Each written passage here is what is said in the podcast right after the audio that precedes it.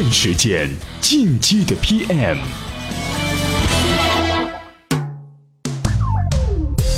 步子迈的再大，也不怕扯到蛋。欢迎收听进击的 PM。抓住用户的真实需求，这绝对称得上是一个优秀的产品经理进阶的必修课。在上一期的节目中，我们就用一个有趣的例子给大家分析了产品失败通常原因啊是需求存在，但是解决的方案不对。而产品经理要做的呢，就是找出这个方案背后要解决的问题，也就是用户需求，才能给出自己的方案。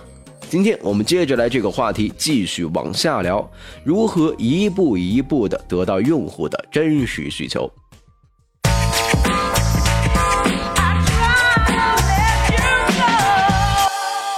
好，欢迎回来。得到用户的真实需求啊，主要有以下几个步骤：第一，获取足够全的信息，途径有很多啊，譬如这个公开信息、用户调查、用户访谈以及行业专家、同类产品从业者访谈等等等等。通过这些途径，大致可以获取五个方面的信息：第一，市场规模、市场特点；第二，竞品状况、用户使用情况；第三，目标用户特征；第四。用户目前满足同类需求的方式。第五，用户期望其他哪些方法可以满足需求？哎，把这些信息尽量都捕获全了，就算是完成了需求分析的第一步。第二，整理数据，总结信息，并得出分析。整理和总结并不是特别棘手，但是在每一步统计和总结中，一定要做到两点：第一是有逻辑，第二是避免陷阱。另外啊，对于用户们提出的解决方案，一定要做沉淀，找出方案背后要解决的问题。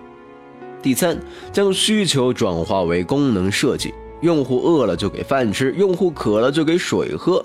很多产品经理在进行设计的时候啊，都会觉得这一步很简单，为什么还要单独拎出来说呢？很多经典案例或者优秀产品的设计总结，都会把另辟蹊径、卓而不群、意料之外、上帝之手来作为形容，而实际上，这些优异的产品设计都是基于用户已有的需求。我们之前也用淘宝，我们之前也读书看报，所以我们也用知乎日报和一刻，我们之前也到处贴广告发通知，所以我们也用五八同城。但是你还要做社交，要做智能硬件，这就离原来的需求差了好几个次元了。当然，最牛的产品经理也不能保证自己设计的功能就真正符合了用户的需求，这时就需要下一步了。第四，快速验证，在用户使用的过程中修正需求。一个产品能不能火，因素实在太多了，没人确保自己的产品做出来就能让用户觉得卧槽牛逼。更多的情况是啊，在不温不火中慢慢发现了需求的偏差，慢慢做好了最重要的功能，慢慢的成为了真正受欢迎的产品。这些啊都并不是因为谁的天才或者谁的巧合，就是因为啊在产品的运营过程中发现的需求的把控做得出色。说了这么多，总结起来就是一句话：任何需求的分析和总结都要有逻辑，避开陷阱；任何需求的修正都要投入市场观察用户。这样就能做出符合用户真正需求的产品了。在此，感谢锤子科技产品经理刘飞对部分内容的贡献。今日关键词。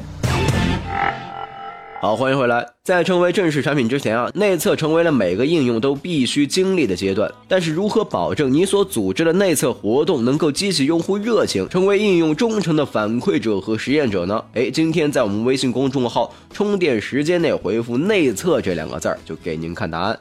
最后打个小广告，很多人啊有午休的习惯，中午睡上一小会儿呢，能让下午的工作更精神。我们给您挑选了一款质感不错的午睡床啊，有兴趣的小伙伴可以在我们微信公众号赞赏这个按钮中找到它。好，感谢收听，我们下期再会。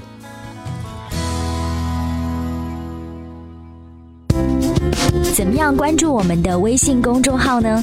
您在微信内搜索“充电时间”就可以找到加 V 的我们了。关注后赶紧开始每日签到，积分可以兑换礼品哦。随时随地，随心所欲，你的随身商学院。